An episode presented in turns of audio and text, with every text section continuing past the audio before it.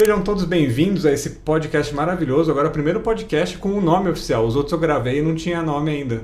O nome, então, é Modo Mato Show. Modo Olha Mato só, Show. Que brega esse nome. Gostei até. Não é? Sejam todos bem-vindos. Então, hoje a gente está recebendo um surfista economista que surfava em Brasília. É, isso mesmo? É isso mesmo. É isso Rodrigo Moita. Seja bem-vindo, Rodrigo. Obrigado. Cara, o que, que você encontra em cima da prancha que outros esportes não, não te dão? É, essa pergunta, ela é. É bom, é a pergunta de um milhão de dólares, mas é. é... começamos, começamos leve. Começamos leve, começamos leve. Não, é, você. É uma sensação de. Quando você fica em pé, que você está em cima da prancha, tem um momento que é, que é, que é diferente dos outros. Que é quando você está surfando a parede verde da onda, não a branca. Então Peraí, você... eu sou totalmente leigo. Tá. Quando você vai surfar, você, você quando você começa a surfar, você pega a onda estourada. Ela estoura e ela tem uma espuma que vai até a praia. Tá. Você surfa aquela onda. Uhum. Né? Todo mundo Depois começa. que ela estoura. Depois que ela estoura, você surfa ali. Você quando você aprende. Jacaré, né? Quando você pega o jacaré. Quando você aprende a surfar com prancha e ficar em pé, você começa a andar, você sai da espuma e você vai andando na frente da espuma, a espuma vai quebrando então a onda está formada, a espuma vai uhum. quebrando em, ou para a direita ou para a esquerda e você vai surfando na parede verde antes de quebrar Entendi. com a espuma atrás de você. É onde você pega tipo aquele, os tubos que o pessoal pega. Onde Isso. pega tubo. Se você está numa onda tubular e você é um bom surfista, você pega tubo. Se você é um moleque aprendendo, na hora que você pega essa parede, parece meio que você está deslizando sobre a água. Aquilo lá dá um frio na barriga. Uhum. É uma coisa muito viciante. Você, quando você Todo mundo lembra da primeira onda que pegou na parede. Você lembra da primeira vez que você ficou em pé, mas muito mais importante é essa parede. Na hora que você pegou, você cai, você fala assim: eu quero outra. Uhum. Eu quero outra. Daquilo lá dá uma coisa, você parece deslizando em cima da água, é uma coisa, é uma sensação meio difícil de explicar, mas é por aí. Entendeu? É esse surfar. É tipo o andar sobre a água, né? É meio andar sobre a água. É quando você consegue fazer algumas coisas que, em geral, você não faz, Sim. né? Você não faz. E você então... lembra quando foi a sua primeira vez? Eu lembro perfeitamente, quando foi a primeira vez. Como que foi? Foi em São Paulo? Foi no Guarujá. É, era um dia meio de tempestade, assim, então era uma fase meio difícil, porque minha, meu pai e minha mãe tinham que ficar me olhando lá da areia. Você tinha, tipo, quantos anos? 13 anos. 13 anos. 13 anos. Mas eu era um bom nadador, então eles deixavam eu ir lá no fundo, assim. E aí, aí eu peguei essa onda e aí eu vi os caras fazendo. Eu não tinha escolinha, não tinha nada, né? Era, você ficava olhando, vendo os outros. Aí eu vi que o cara virava a prancha e ia pro lado. Eu falei, ah, é isso. E na hora que. Aí deu errado, deu errado, deu errado, uma hora foi. E eu levantei e saí andando, gritando, assim, né? Cortando a onda, assim. Sim. Então é meio essa sensação. Essa sensação é que move. Essa é a brisa do. Essa é a brisa do negócio. Do, do surf, é, né? é, essa é a brisa do negócio. Então não é você ficar em pé. Quando você vai fazer. Um, quando você aprende a surfar, você tem um tempo que você vai só pegar a espuma. Uhum. Não é essa a brisa. A pegar espuma é legal. Mas pegar a parede, andar para o lado é muito mais veloz. Você pega muito mais velocidade e a prancha para de andar na água turbulenta. Ela é macio. Entendi. É então, é tipo, você está é, tá meio esquiando. Você está meio água, esquiando, né? exatamente. Você está esquiando. Quem faz, quem anda de skate ou snowboard um skate numa descida, um longboard é uma coisa muito parecida com o uhum. surf, né? O snowboard também, você tá mais. o ainda. skate veio do surf lá na Califórnia, né? Tem toda aquela história. É. Não é, não é o momento pra gente contar essa mas história, é mas aí, é são, nessa são linha. Né? esportes né? irmãos, é. O, o skate vem do surf, na verdade, uhum, né? Entendi. E você começou a surfar então com 13 anos? Com 13 anos. Com 13 anos. E como que era isso? Você morava em Brasília? É. Imagino que lá não. Não tinha muitos não, lugares para surfar. Tem, não tem. E aí, mas aí eu tinha um tio que tinha uma casa no Guarujá. E aí eu passava as férias de janeiro nessa casa, vários dias, ficava lá 20 dias na casa dele. E aí eu via. Eu ia pra praia, desde criança eu ia pra praia e eu via a galera surfando e eu comecei, a partir de uma certa idade, eu comecei. E meu pai pegava onda. Meu pai pegava jacaré e onda com prancha de isopor. Tá. E aí prancha ele me deu. Isopor? É. E depois, quando apareceu o bodyboard, o moribug, a, a gente migrou para isso. Mas era sempre com essa prancha de isopor ou então no peito, jacarezão. Uhum. E aí eu, desde pequeno, eu sei fazer isso. Meu pai me ensinou, e aí lá em casa todo mundo fazia, minha mãe pega, pega onda também. E daí, Legal, quando eu vi cara. o pessoal surfando, eu comecei a encher o saco. Pai, eu quero uma prancha, pai, uhum. quero uma prancha, pai, quero uma prancha. E ele ficava, pô, mas é, é uma coisa que você vai lá no fundo, você sai da. Você, o pai não vai mais junto, né? Não tem mais como. Assim. Mas aí, quando eu tinha uns 13 anos, eu, eu nadava. Eu competia natação, jogava polo aquático, na verdade, com 13. E aí meu pai, tudo bem, me deu uma prancha. E aí começou. E aí eu surfava nas férias. Então era muito ingrato, porque eu evoluía um pouco nas férias, passava um ano fora, voltava, tava quase zero. Então foi Tem que isso. reaprender tudo, né? Reaprender tudo. Aí foi isso dos 13 aos 18. Com 18 eu mudei para São Paulo. E aí isso salvou meu surf. Entendi. Porque aí eu comecei todo final de semana a surfar. E nessa época aí, acho que os picos que são mais famosos hoje eram tipo. Era só mato, né? Cara, era, era muito menos do que é hoje. Já existia. A, a Rio Santos abriu o litoral norte, já existia, mas era pequeno. Então, é, Maresias era uma vila pequena. Uhum. Hoje é uma cidade, né? Camburi, mesma coisa. Aquelas praias Como lá. que era surfar nessa época aí? Era bem legal. A gente ia. Deve ser, deve ser bem mais tranquilo, né? Do que Tinha muito menos gente. É. Então, então é, a, a, era uma aventura. Era mais longe. A gente geralmente surfava no Guarujá ou no litoral sul. Então ir para o litoral norte já era bem mais longe. Já tinha uma galera que fazia isso antes, desde os anos 80. Então, eu, tipo, de maneira alguma eu fui pioneiro. Mas era uma coisa ainda menos gente. Então, por exemplo, Camburi, que é uma praia famosa de surf, uhum tinha pouca gente surfando. Surfava só no canto esquerdo ali, não tinha gente surfando no meio da praia. Hoje em dia Camburi é lotada a praia inteira. Sim.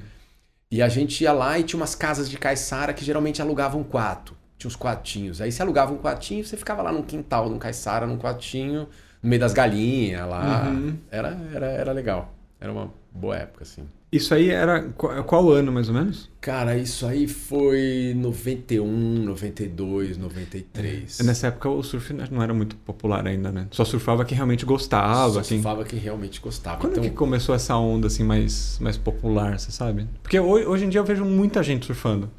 Cara, quando muita gente surfando, já existia. Então, por exemplo, se você ia no Guarujá naquela época, já tinha bastante gente surfando. Era uma cidade de surfista, o Guarujá, né? Santos também é, o Rio. Mas fora disso tinha menos gente, né? Tinha bem menos gente surfando. É, então, por exemplo, aparecer surf na televisão, eu tinha uma fita de videocassete que eu gravava surf quando aparecia, por exemplo, no Globo Esporte. E isso acontecia uma vez por ano. Uhum. Um campeonato de ondas no Apoador, no Rio de Janeiro, o Globo Esporte lá, mas era muito raro. Né? Então era uma coisa muito mais de nicho. Comparar com hoje, que o surf está quase virando mainstream. Todo mundo sabe quem é o Gabriel Medina, sim, o Ethan Ferreira, sim. que ganhou medalha de ouro. É completamente diferente. É completamente diferente. Era muito menor, era um nicho, na verdade, uhum. né? Surfista era um cara que fala, até falava umas, umas gírias diferentes, uhum. se vestia com uma roupa assim. Hoje. Hoje é um lifestyle, né?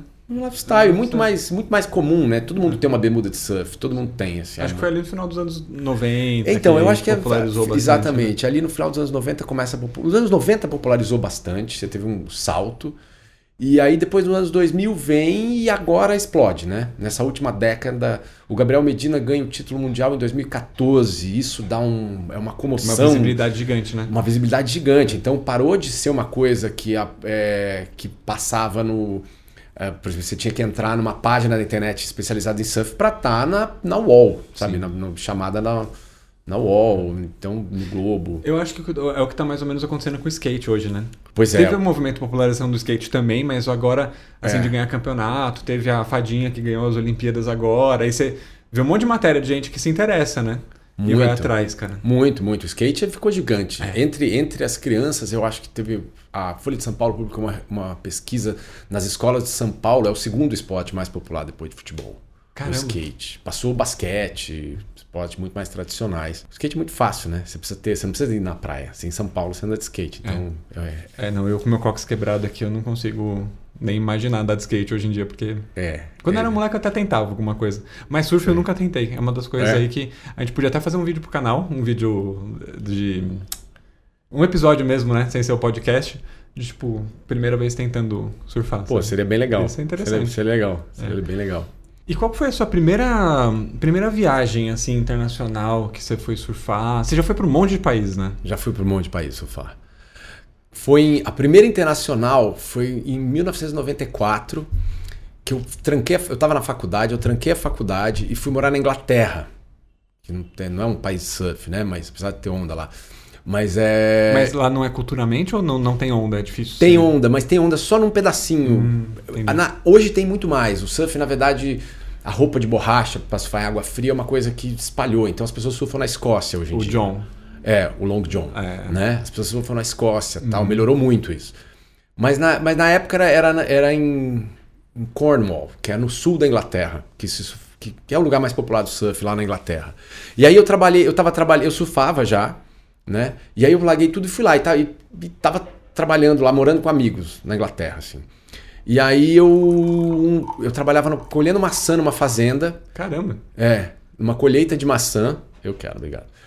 E aí, cara, tinha uns neozelandeses na colheita. E aí eu descobri que eles surfavam também. Um dia um apareceu com uma camiseta de surf, a gente começou a conversar e a gente ficou amigo. Uhum. Eu e três neozelandeses.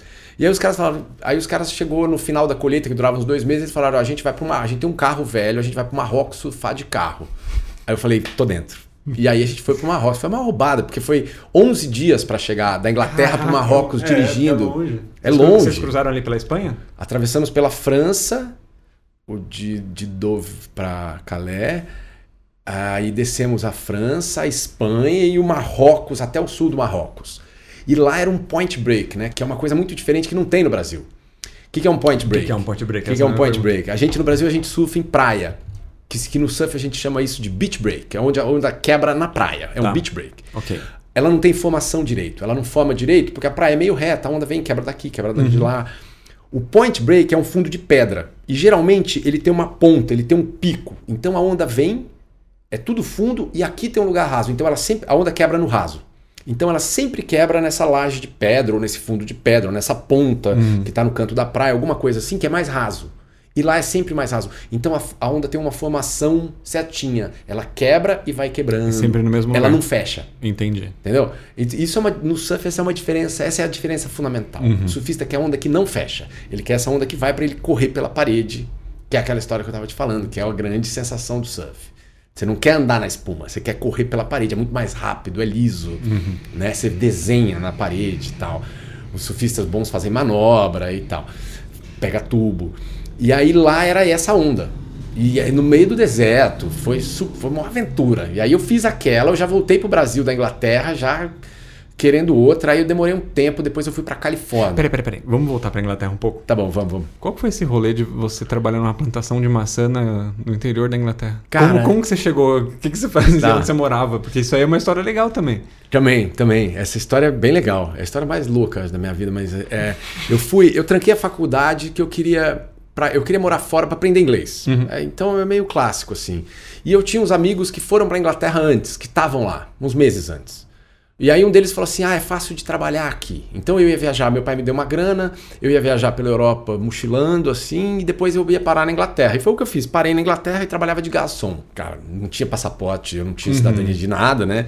E aí então era ilegal, você não pode trabalhar. Sim. E aí trabalhava ilegal. E aí tinha uma coisa que era meio conhecida também entre mochileiro, bem conhecida, que era trabalhar nas plantações. Por quê? Porque o cara te dá uma, uma um alojamento. Você mora. Eu morava num trailer. Eu tinha um trailer meu. Eu morava no trailer, você fazia umas compras no supermercado, você tinha que cozinhar para você, mas aí você conseguia guardar o dinheiro. Não e aí você ia lá com... e depois você ia gastar e você conseguia dar é. outro rolê. Aí não gastava com hospedagem. Você né? não gastava com hospedagem. Londres é caríssimo, né? Já era, era caro em 94, hoje é muito mais caro, mas é, já era um lugar muito caro. Você gastava tudo. Eu gastava tudo que eu hum, ganhava. É tipo o Brasil 2021, né? Tipo o Brasil 2021, é. Talvez não tanto, né? E aí, e aí foi assim que eu parei lá. E aí eu fui para essa colheita de maçã, que era um lugar que reunia um monte de gente que era tinha gente que era um pouco mais trabalhador do meio, mas era pouco. O resto era só garotada, mochileiro, tentando juntar uma grana a mais. E cada um tinha uma ideia. Ah, vou, eu vou para Israel, eu vou para não sei, eu vou para Turquia, eu quero ir para Austrália. E aí esses caras, eu não tinha nenhuma. Eu, tava, eu já estava viajando, né? uhum. né? Então, o seu mim, rolê já, já, já era, ali, ali é. e os caras vão para Marrocos. Aí eu acabei indo para Marrocos com esses caras. E foi minha primeira aventura de surf. Talvez a mais casca grossa de todas, né? E Sim. com o carro. O carro era a direção na mão inglesa. Uhum. Então, dentro do carro, a direção fica do, na direita. Uhum. para andar na Inglaterra. Só que a gente saiu da Inglaterra. Então, para fazer ultrapassagem era perigosíssimo. Merda, né? Você tinha que fazer de dois. Você, estava dirigindo, você fala, dá para ir? Tinha um caminhão na frente, o cara do outro lado falava, vai. Então, na hora que você, até você chegar no campo de visão, ah, teu carro já estava inteiro na faixa é. do lado. Isso aí eu, eu, li alguns livros da galera que deu volta ao mundo de carro e todo mundo fala disso, cara. Pois e é. quando você tá, você precisa estar tá em dois, porque senão a Não chance dá. de bater é muito grande. É muito né? grande, é. é. muito grande. É muito grande, você tem que dirigir deve dois. Deve ser bem maluco é. dirigir assim. É. E, e no Marrocos você chegou aí alguma plantação de, de rachixe, assim, só por curiosidade? A gente foi num lugar que tinha, e aí a gente comprou. Só que foi meio roubada, porque eu acho que o cara avisou a polícia. E logo na frente a polícia foi e pegou tudo. O cara que vendeu? Eu acho que foi, porque foi muito rápido. Que cuzão, mano! Foi muito rápido. A gente saiu, parou no lugar, comprou, uma hora, 40 minutos para frente, a polícia parou a gente e já, achou e já levou tudo embora. Foi, bo... foi pouco. Mas lá tinha muito, né? Sim, lá era sim. meio a terra disso, assim. É, tá no meu roteiro de, é. de viagem ao redor do mundo, Marrocos. É legal, é bem legal. Não, pela cultura, né? É, Por... não, pô, é um país Pelo incrível. surf agora também. Pois é. Não, e tem o deserto também. Uhum. Eu atravessei o deserto do Saara, assim. Né? Nessa viagem? Nessa viagem, é. Aí você voltou pro Brasil e que foi pra Califórnia? Aí depois eu fui pra Califórnia. Califórnia é um lugar legal, incrível, né? Califórnia é lindo tal, mas pra surfar é, você cai num, num velho problema, é muita gente. Então você tem os picos da Califórnia, super famosos, Malibu, El Porto, etc., San, San Diego tal, mas mas é muita gente. Então é legal, mas é muita gente, assim. Aí uhum. foi, foi, É, eu, eu, imagino que eu nunca fui pra Califórnia, muito menos ir pra Califórnia surfar, né? Uhum. Mas eu imagino que a, a, vibe geral, assim, que seja muito legal, né? A vibe geral é muito legal. É muito mais legal que o surf, a vibe de surf. Porque ali na, nasceu o surf. Então, então você isso. vê o pessoal. Você tem aqueles. Uma coisa que no Brasil não tinha, hoje já tem, mas não tinha. Você tinha gente muito mais velha surfando. Uhum né, cara? Então, sabe, para, você estava andando na praia, tinha uma senhora de mais de 70 anos com seu pranchão indo pegar a onda dela do dia ali. Era uma coisa que eu não vi. Hoje no Brasil já está muito mais próximo disso, né? Passado, sei lá, 25 anos disso. Primeira geração de surfista aqui já, já envelheceu, Sim. já chegou na terceira Agora idade. são os filhos, né, que estão ganhando o campeonato. Os filhos, então. é, exato. Você já competiu alguma vez? Não? Não, não, não, não sou bom assim, não. Só, apesar de gostar de surfar, surfar há muitos anos, não... surfar é muito difícil. Você tem que. É, é diferente, por exemplo, do skate. Por que, que, é, por que, que é difícil? O que, que você precisa ter preparado, tanto fisicamente quanto de habilidade, assim? Então, de... pois é, vou comparar com skate, ou mesmo com snowboard. Não sei tá. se você já fez snowboard ou andou de skate, mas é, esses dois são parecidos, né? Você, você sobe na prancha e aí a prancha vai. Se você tiver numa descida ou na neve, sei lá. A prancha vai, e aí com o tempo você vai treinando e você dali a pouco se você consegue virar que demora uma questão de dias, talvez, ou algumas horas, se você é mais uhum. habilidoso assim. O surf, você tem um. Quando você está na prancha, na onda, no lugar certo, é parecido com isso. Você vai mexendo a prancha, vai mexendo, e dali um tempo você pega isso. O problema é que você não pega a onda sempre. Você tem, que, você tem uma dificuldade a mais que é pegar a onda. E pegar a onda e conseguir se colocar na parede da onda andando não é muito fácil. Então você pega muito pouca onda. Então é muito menos tempo do que você tem, por exemplo, fazendo snowboard ou andando de skate. É que não depende só de você, né? Não depende só de você. É, então no skate dá pra você ir e voltar várias vezes, mas a onda você vai e volta, aí não pega, aí aparece uma onda, outra pessoa pega, aí, aí não aparece onda, aí aparece onda, mas fechou, aí você volta pro fundo.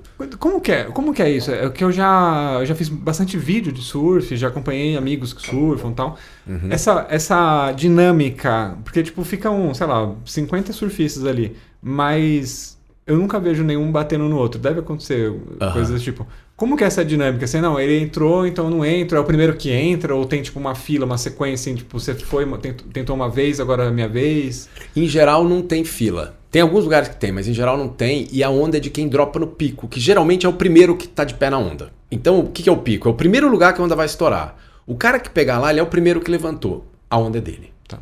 Se você entrar na onda dele, é uma falta de educação muito grande. Entendi. Tem gente que faz isso. Ah, tem gente que faz isso. Eu, às vezes, faço isso sem querer, por uhum. exemplo, assim.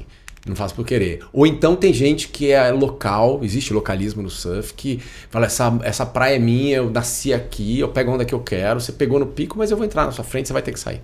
Entendi. Isso tem também. Tá. Né? Mas é, é, essa é a dinâmica. Você pegou no pico, a onda é sua. Então ninguém mais entra, para não te atrapalhar. Você, se todo mundo entrar, acabou. Tá. Você não vai mais conseguir surfar.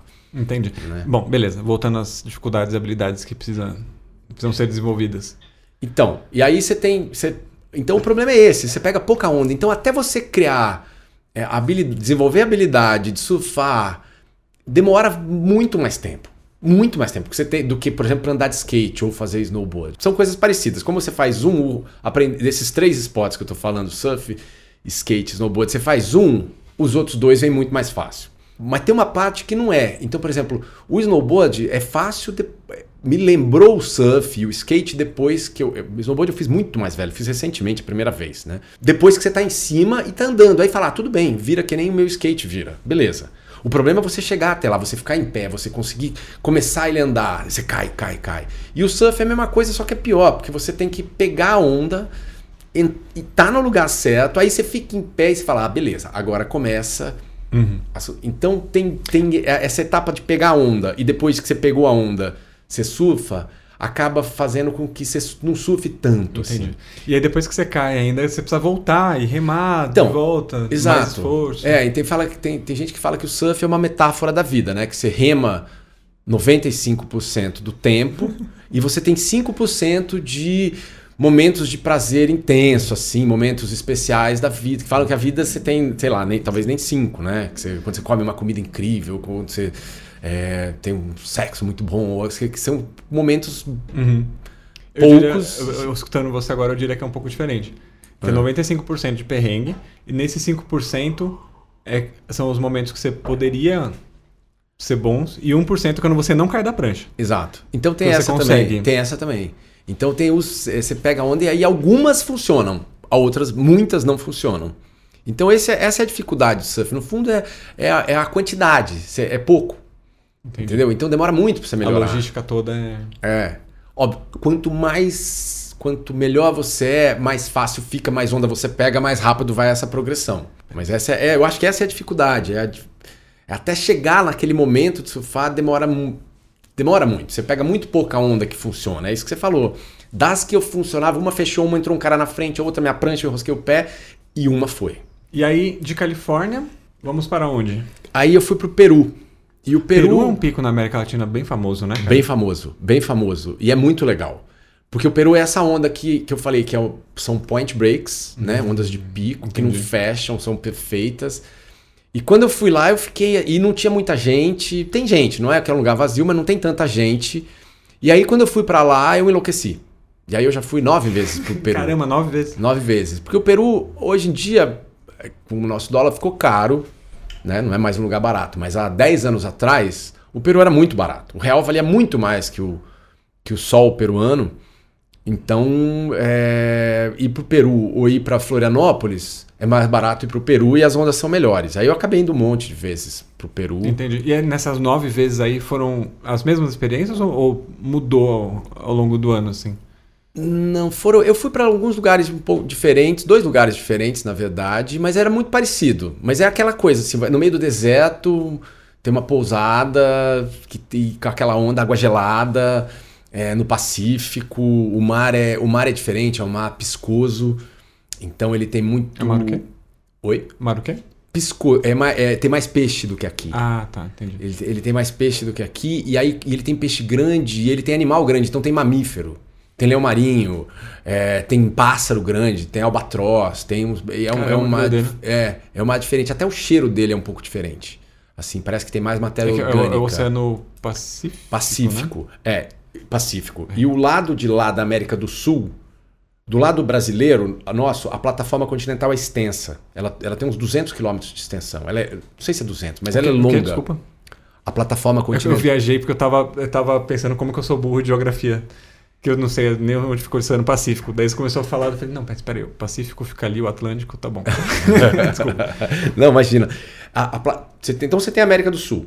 A gente está tá do lado do Atlântico. do Atlântico, Peru ali do lado Pacífico. Desse lado da América do Sul, a plataforma continental é extensa. Oh, como assim? O que, que é? Ela é rasa. O, ah. o, oceano é raso, até 100 km da costa ele é relativamente raso. Entendi, tá bom. Entendeu? Lá, então, o que, que isso implica um monte de coisa. Inclusive que as ondas aqui são pequenas, a plataforma continental freia a chegada das ondas. Então o Brasil não é um lugar de onda grande. Lá no Peru, é, é, é, o contrário. Você sai da costa, rapidamente você tem uma queda gigantesca de profundidade. A plataforma continental é muito baixa. Você já tem um penhasco ali, logo da praia. Se você anda de barco um pouco para dentro, daqui a pouco você já está com 500 metros de profundidade. 500 metros aqui no Brasil você vai ter a mais de 100 quilômetros da costa. O que, que acontece lá? Você tem uma ressurgência, é uma água fria que vem do fundo e ela é muito rica de, de é, plâncton, essas, de alimento. Isso alimenta o peixe. O Peru é o país que mais pesca no mundo, eu acho. Eu acho falei agora, estou chutando, mas acho que o Peru é o Chile, mas o Peru pesca para burro. Uhum. O Japão paga o Peru para ir lá, barco japonês pescar Caramba. lá. É. E aí, e aí tem essa vida, o mar tem essa vida, assim, e tem essas ondas e tem água gelada. Então, o Peru é na altura, o lugar que eu ia surfar era mais ou menos na altura de Salvador. Salvador, o mar é super quente o ano inteiro. Uhum. Lá o mar é gelado o ano inteiro. Você tem que surfar de Long John Caramba. o ano inteiro, por causa dessa água que vem do fundo. O surfista peruano é diferente do surfista brasileiro? Não. Que é diferente do surfista californiano? Cara, ou todo mundo é, é humano igual? É todo mundo humano meio igual. É, tem uma coisa muito parecida, assim. Você e você vê aquele cara, surfistas do, de todo dia. Ele tem aquele mesmo tipo, cabelo meio queimado do sol, uhum. pele bronzeada, pele bronzeada, usa aquelas roupas meio de surf, chinelo, aquele jeito meio, uhum. meio desencanadão, assim. Então esse é meio é, é padrão. É o padrão, é o, este, o sindicato dos surfistas exige que exige que você ande. Igual é... do meu do audiovisual precisa ter barba e tatuagem. Exatamente. É isso aí. Isso aí. Demanda isso. Demanda isso. Demanda isso. Para onde mais você foi? Daí eu fui pro Peru, depois eu fui para fui pro México. México é legal também. É... No México você foi para qual oceano? Pacífico? Pacífico, Pacífico. Pacífico. É. Onda a, no, na, no continente americano, onda é melhor do lado do Pacífico. Não é por assim causa disso dessa plataforma. Por causa dessa plataforma continental e de talvez de outras coisas também, mas acho que essa plataforma continental talvez seja a principal. E aí eu fui para o México, do lado do Pacífico. Depois eu fui, fui para a Indonésia. Para a Indonésia? É, a Indonésia. A Indonésia é um lugar de surf mais sério. Tem tubo, a onda é no coral, é, um, é diferente. É, o fundo é de coral. Então lá é um lugar, por exemplo, onde eu fui não, mas tem lugar que as pessoas sofrem de capacete lá. É, então, porque eu vejo, já ouvi história assim do pessoal se arrebentando em coral. Se né? arrebentando em coral. Você pode se arrebentar você já coral. aconteceu alguma coisa com você, não? Não. não? Eu fui para lá uma vez.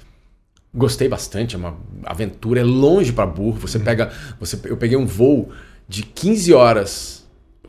Foi inacreditável. Eu saí de segunda noite de Guarulhos aqui, aí eu peguei um voo de 15 horas até Dubai. Foi, a, foi a perna mais longa. Lá, troca de avião e a gente pegou um voo para a Ásia.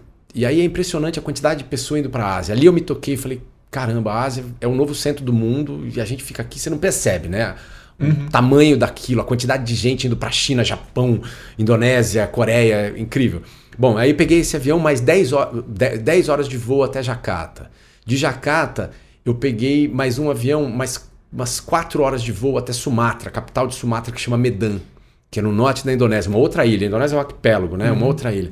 Aí de Medan, eu dormi em Medan, porque já fazia muitas horas que estava viajando, a gente dormiu em Medan.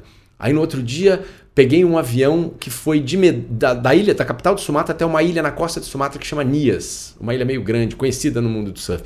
Mais umas duas horas de voo. E Nias pegou uma van para atravessar a ilha, que foi mais umas duas horas e meia de van. Caramba. Quando chegou na, do lado de ir, era uma ilha na frente, era uma, era uma ilha na, na costa de uma ilha de uma ilha. Então tem Sumatra, Nias, eu fui para Aso, que é uma ilhota ali, que tem um uhum. surf camp e uma onda famosa. Peguei essa van e aí pegou o barco. Eu cheguei lá quinta-feira.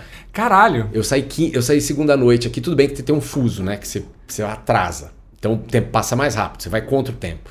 Mas assim, eu cheguei. Eu, eu, saí de segunda, eu cheguei quinta na hora do almoço lá. Meu Foi Deus inacreditável. Céu, Foi inacreditável. Quando eu cheguei lá, eu falei, meu Deus, um dia eu vou ter que voltar. E é muito longe, mas é muito legal. É uma baita de uma aventura. Você tá no meio da selva, numa ilha no Oceano Índico uma ilha de coqueiro, sabe? Com aquela água totalmente transparente, umas casinhas ali, nada, nada. Você tá no meio do nada. Assim. Caraca, que doideira. É. É, é bem, é bem legal, é até esse fundo de coral, é um surf mais desafiador, assim. Uhum. E nesse lugar que eu tava era mais. A onda era muito forte, mas ele era fundo. Onde você, então você não, raramente você batia no fundo, assim. Entendi. O problema lá é que era bater no fundo, né? É. Mas daí você por outro lado, você começa a cair que nem gato, né, cara? Você viu que vai cair aqui, por exemplo, quando eu surfo no Brasil, é mais relaxado. Eu, às vezes eu vou até cair. Lá não. A, começou a aumentar a probabilidade de você vai cair, é melhor você pular. E aí você, você abandona o barco e cai que em é mais pé. Seguro, é mais né? seguro, é. Mas você Entendi. acostuma com isso, assim. Se for da, isso da distância, é, é, é doido isso porque é tudo muito relativo, né? Na vida, da forma, de forma, forma bem geral. Tô te falando isso por quê? Quando meu irmão morava em Bauru, eu achava, puta, três horas e meia para chegar em Bauru. Ah, total, é. Entendi. Aí comecei a me relacionar com a companheira que eu tenho hoje, que é a Larissa, né? Que eu virei mexe parece no canal aqui. A família da Idade Franca. Cinco horas. Meu Deus do céu, cinco horas até Franca. Aí foi indo, né? Foi Aí eu fui pro Jalapão. Dois dias de viagem, 23 horas de carro. Aí agora, quando precisa pegar oito horas, oh, eu, tô, eu tô querendo ir pra, pra Foz do Iguaçu agora, até o Paraguai, comprar uns equipamentos lá, né? Eu olhei, ah, 14 horas? Considerando que eu vou de Defender, vai dar umas 16, 17? Um dia, um dia e meio, suave. É. Vai mudando muito a referência, né? Cara? Muda muito, muda muito. Então, eh, quando eu era criança, eu morava em Brasília, de São Paulo. É minha família inteira, meus avós eram de São Paulo e eu morava em Brasília mil quilômetros. Uhum. Mil quilômetros. E era bastante, era um dia inteiro. É, um dia inteiro de, é. de viagem, é cansativo tal. Mas depois a gente começou a ir pro sul. Meu, minha tia mudou pro sul, daí era muito mais longe, né, cara? Era quase 2 mil quilômetros de viagem de Brasília pro sul. Sim. E é relativo. E quando, quando eu morei na Inglaterra, os ingleses, eles iam, iam por exemplo, para a Escócia, eles paravam para dormir no caminho. E é uma viagem de 5, 6 horas. Eles achavam longíssimo. Era uma coisa muito distante. Eles paravam para dormir no caminho, uhum. assim, não fazia tudo é. num dia porque era muito cansativo. Eu tô planejando uma viagem para o Uruguai agora.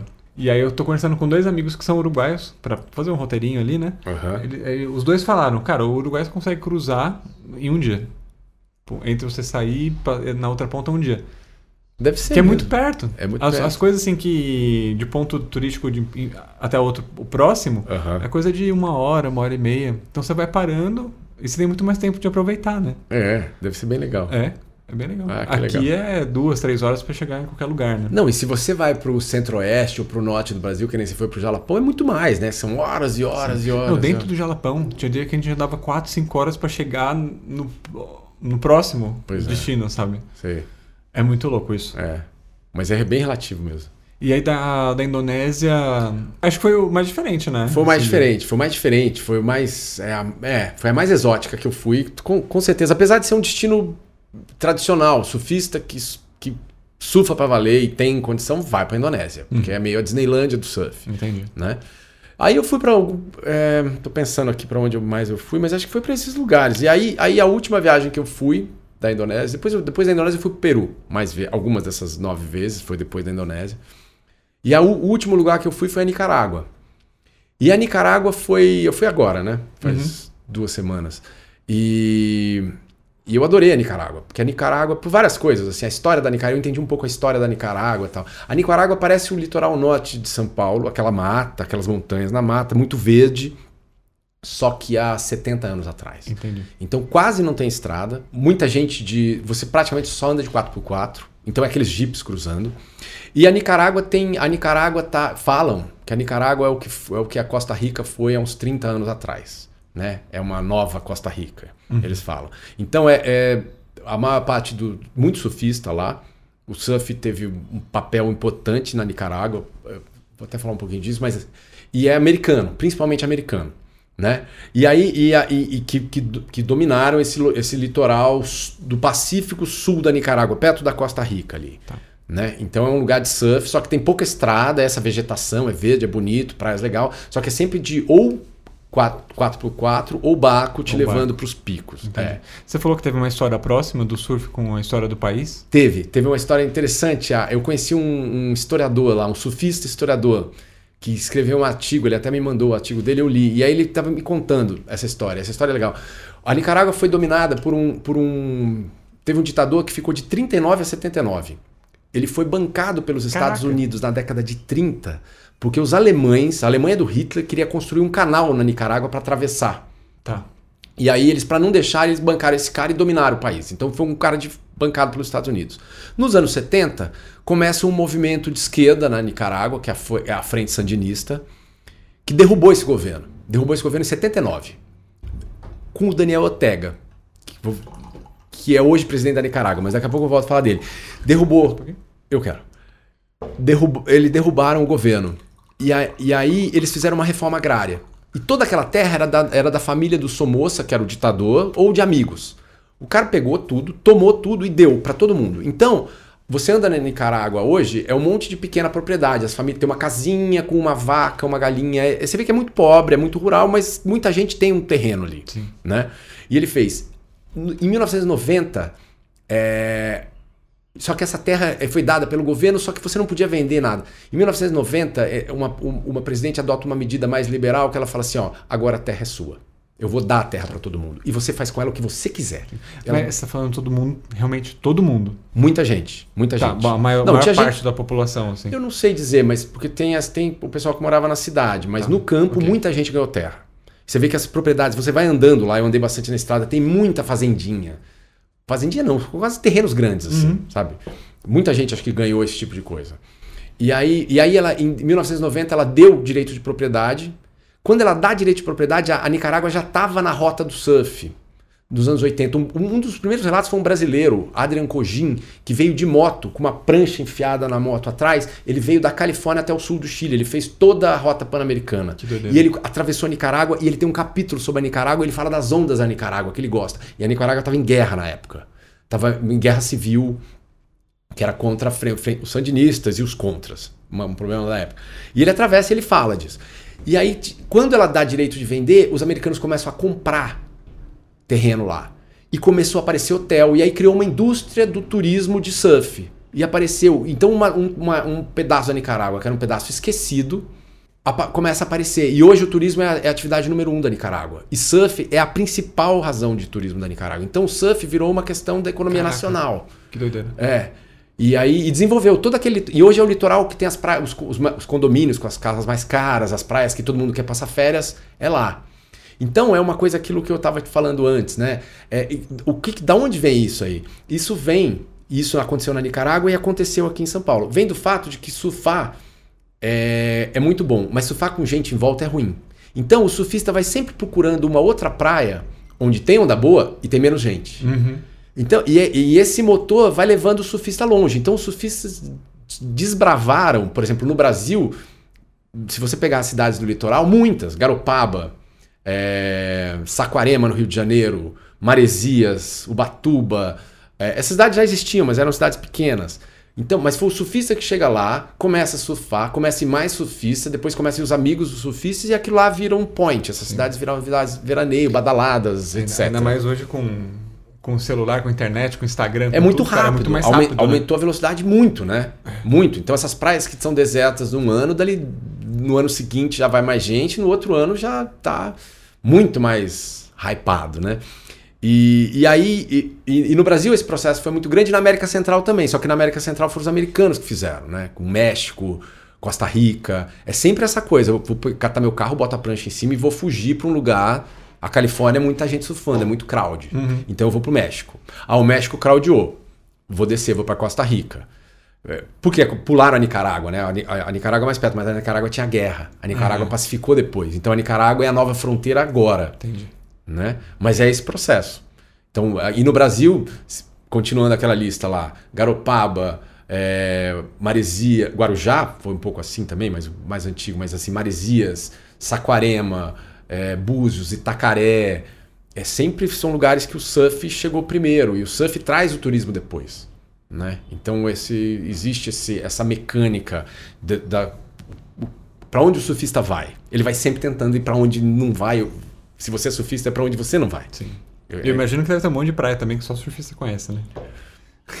Então, que você não pode falar porque que você, você não pode falar. Exato. Então te, existe uma coisa. Hoje, hoje acho que é, essas, essa coisa está ficando mais folclórica. Mas antes você não falava. Então os surfistas do Rio de Janeiro na década de 70, o Rio de Janeiro também. Você começou a surfar na zona sul do Rio no Apuador. Depois encheu. Aí você começou a ir para a praia do lado, que era mais, mais longe, que era a praia de São Conrado, Pepino ali. Depois encheu Barra. Encheu a Barra, Recreio. Encheu Recreio, Macumba. Eles foram andando para o sul ou para o norte. Taquatiara em, em, em, Niterói, depois vai, vai para Saquarema, depois você tem Cabo Frio, sabe? Foi subindo, né? Ou para o sul, para o norte, para fugir. Então tinha, eu, eu sei de uma onda que ninguém sabe. Hoje em dia parece que é menos provável. Tem, com certeza tem, mas é menos. É, é, mais difícil, tudo é muito mais achável, né? Você tem Google Earth, você Sim. tem. É, você tem câmera, você tem foto, as pessoas colocam foto, ah. bota no Instagram e fala assim, pico secreto. Alguém escreve lá no comentário, ah, haha, Praia Grande Ubatuba. As pessoas dedam. É, é aquela história, né? Se você surfa num lugar que ninguém nunca foi, será que realmente você surfou se ninguém viu? É a mesma coisa de lavar louça. Pois é, pois Se é. ninguém sabe que você lavou a louça, será que realmente você lavou a louça? Exato. Você precisa falar Exato. pra alguém que você, você Não, você tem que ter testemunha. Senão, não, talvez não vale. No surf, a, a, a, a, anedota é que se você faz uma grande manobra, se você pega um tubo e ninguém viu, dançou. Você não uhum. pegou nada. Não adianta você falar, porque teus amigos vão falar que é mentira. Sim. Sabe? No, não tem foto, ninguém viu. Ih, deve conversa, hein? Você fala pra conversa. Mim, e surfista é mentiroso. É. Surfista mente. É, é. igual pescador. É, ou, ou, pior, é ou igual pior. pescador, talvez seja da mesma coisa, mas Entendi. você chega numa praia e se fala isso todas as vezes, em qualquer praia. ou tanto a praia, quando a casa da minha família, Ubatuba, ou no Peru, ou na Califórnia, você chega num lugar, o cara fala assim, pô, legal, né? Tá ótimo. Ontem tava mais legal. Ontem tava mais legal. E aí, e essa história também. Peguei um tubo, ninguém viu, hum, então talvez uhum. você é, é, vamos desconfiar. Vamos né? desconfiar, exatamente. E Rodrigo, eu imagino que a alimentação também seja uma coisa importantíssima, né? Porque você gasta muita energia, né? Muito. muito. E você sabe uma coisa que pode estar tá sempre perto de você e vai te dar muita energia? Putz, eu quero muito saber. Cucrum, cara. Cucrum. Olha só. É um snack de milho que é entre. Olha aqui, ó, o cucrum entre o peruá e uma pipoca estourada. Os caras desenvolveram uma tecnologia para chegar nesse resultado. Que daí ele fica muito mais crocante do que uma pipoca por fora, mas por dentro é macio, igual uma pipoca. Ah, que legal. Eu acho eles fantásticos. Não porque eles estão apoiando esse quadro aqui do canal, mas é porque eles, além dessa parte toda tecnológica, eu gosto de máquinas, eu gosto de fábrica, indústria, uhum. então desse processo todo de ver como que eles chegaram a esse resultado aqui é muito interessante, mas também que eles usam é, ingredientes 100% naturais, assim, não tem nada de industrializado. E eles fazem todo o processo, cara. Então, que legal. E aí para você comer, você dá uma chacoalhadinha aqui, ó, para cair o tempero. Você aceita? Aceito. Vou abrir aqui. Então, ó, fica à vontade aí, Cucrum. Tá bom. Sigam arroba Cucrum no Instagram. E lá vocês conseguem ter informações de onde comprar, como, como fazer o rolê para experimentar. Hum, muito bom. É. E agora o nome fez sentido, né? Quando você mordeu, fez um Cucrum. Exatamente. Ah, garoto. Os caras pensam em tudo, eles Muito são bom. foda. Caio e João, valeu aí pela, pelo apoio e parceria, tá certo? Agora vocês precisam mandar mais aqui, ó, porque acabou o cenário. Eu tô abrindo um, eles mandaram Era aquela caixa ali. É o último. Esse aqui, ah, tem outro aqui ó, atrás de mim. Privilégio, aqui, mas... hein? Pegar o último. Uma honra. Mas esse aqui já tá, tá aberto, que eu tava é comendo verdade. também, que eu não, não resisti, que é maravilhoso. Tá certo? Muito bom. Bom, voltando ao nosso tema principal, eu, como iniciante, eu imagino que uhum. tem também um monte de gente que, que curte esse lifestyle, tá, mas nunca efetivamente subiu numa prancha, né? Uhum. Para pessoas que têm esse perfil, assim, o que, que você poderia dar uma dica? Se eu quiser começar a surfar hoje, o que, que eu poderia fazer? Como que eu começo? Tá, eu tenho duas dicas. Tá. Primeiro, não faça o que eu fiz. Eu fiz as duas coisas erradas. Eu fiz, aprendi na raça, não tinha escolinha quando eu era garoto. Então procura uma escola. Toda praia tem escola de surf. Os instrutores ficam e a escola de surf é uma coisa assim, você chega na, você vai numa praia com onda, qualquer praia, por exemplo, em Ubatuba, que tem onda e tem mais gente, você chega lá vai ter um instrutor de surf, vai ter o cara bota uma plaquinha e fica com umas pranchas na areia, você chega lá, quero fazer uma aula. Você não precisa nem ter a prancha então. Você não precisa nem ter a prancha. Você aluga, você pega Você aluga, você pega lá. Existe esse mercado, criou. Tá. E é muito mais fácil. Esses caras sabem te ensinar, eles sabem o que você vai fazer, e eles te colocam lá, eles vão, vai ser uma experiência boa. Você vai ficar uma hora na aula lá e vai ficar de pé e vai ter um cara que vai bater uma foto e você ainda compra a tua foto lá, uhum. né? É, é, legal. A outra coisa já é o passo seguinte, que é quando você for surfar, arruma uma prancha grande. Então as pessoas gostam de pranchinha. Eu quero ter uma prancha igual a do Kelly Slater, igual a do Gabriel Medina, que é a pranchinha que é o carro de Fórmula 1 do surf, é uma prancha pequena para fazer manobras radicais, só que é super difícil de você surfar nela. Você tem que ser o contrário, você tem que pegar uma prancha. Então você tem que ir numa escolinha e quando acabar a aula, se você quiser continuar, compra um longboard ou compra uma prancha grandona com muita flutuação, que você levanta nela quase sem onda. E aí aquilo facilita muito. Então esses são as, os dois erros que eu fiz na vida e que eu acho que as pessoas, quem quer fazer, não tem que fazer esses dois erros. É, hoje é muito mais fácil. Né? Sim, está tudo muito mais acessível também. Muito mais Mesmo acessível. De, de informação, acho que deve ter um monte de vídeo no, no, YouTube que ensina a surfar, primeiros passos e tudo mais. Né? Tudo mais. E você agenda a sua aula daqui de São Paulo, se quiser, é. né? Você entra é, surf, sei lá. É, Maresias. Maresias. Vai, ele vai falar as escolas, dá o telefone do cara, você liga, o cara já te espera lá. Legal. Bom, para finalizar, Rodrigo, uhum. Eu queria te pedir indicações de coisas legais que você tem descoberto, não necessariamente relacionadas a surf. Tá. Pode ser um livro, um filme, uma comida, um, um lugar, ou sei lá, uma filosofia nova que você descobriu há pouco tempo. O que, que, que, você está curtindo nesse momento da sua vida? Pode ser o crossfit? O crossfit, é, vou falar do, um pouco do crossfit. O crossfit, como eu estava te falando, foi uma grata surpresa, né? Como você falou, que pra gente, o crossfit é um meio, né? Uhum. De eu me manter uma forma física é, para, por exemplo, surfar. Só que eu gostei. É uma coisa que eu gostei. Eu achei que. E as pessoas têm uma imagem meio errada. Todo mundo falava para mim, cara, você vai se machucar. Eu já tenho um problema no ombro de ter feito natação e surfado a vida inteira, meu ombro é zoado.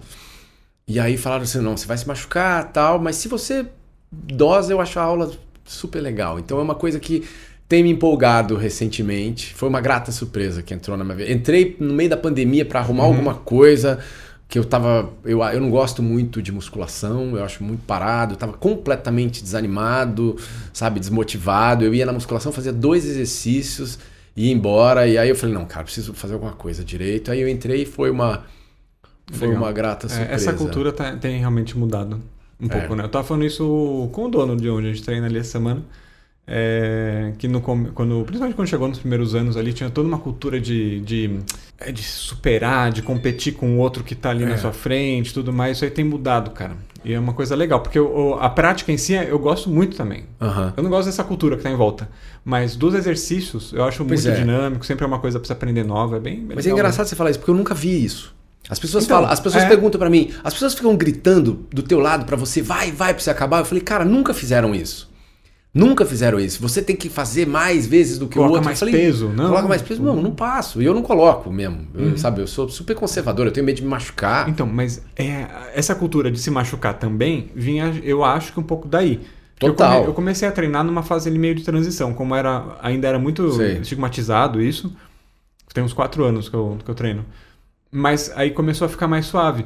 Que era isso, o pessoal que começa e os movimentos são super complexos, né? Uhum. É, e aí sempre tem, tinha alguém falando, não, coloca mais peso, faz mais não sei o que lá. E nessa que você não tem a técnica refinada ainda, você se machuca. Cara, você machuca total. É.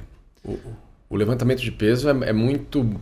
É muito intenso, né? É. Cara, é, uma, é, uma, é um movimento de explosão. Se você fizer errado aquilo lá, aquilo lá não dá, não dá certo, né? Não tem como dar bom. É. Bom, Rodrigo, obrigado pela visita, pelo papo. Eu que agradeço, foi ótimo. Foi muito legal e, como eu te disse, né, surf é uma das coisas que eu conheço pouco e é, é sempre interessante escutar é, as experiências pessoais. Eu acho que a ideia de, desse quadro aqui é justamente isso, não é falar sobre a prática em si de diversas coisas, mas é como que é a relação uhum. que as pessoas têm com o que elas fazem, sabe? E muito legal escutar seus relatos e suas histórias. Ah, obrigado, obrigado. Não, e essa é, é, é muito, foi muito legal falar aqui e achei a tua, a tua ideia muito boa. Ah, de... obrigado. e é isso, gente. Valeu pela, pela audiência. Olha a audiência. Olá. Silvio Santos agora falando, né? Babaca pra caralho que eu sou. Muito obrigado por ter assistido até aqui. Sigam o canal, eh, se inscrevam aí se você não for inscrito ainda e divulga para quem tem interesse em conhecer mais sobre surf. E também assiste os outros vídeos aqui que tem sempre uns papos interessantes, beleza? É isso aí. Valeu, gente. Uhul. Até a próxima. Aloha? Pode falar aloha? Aloha. aloha.